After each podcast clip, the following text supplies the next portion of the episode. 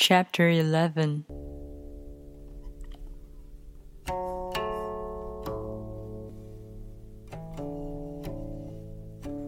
We join spokes together in a wheel, but it is the center hole that makes the wagon move.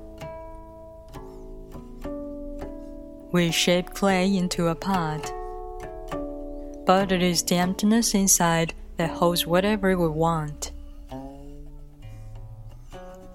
We hammer wood for a house, but it is the inner space that makes it livable. We work with being, but non being is what we use.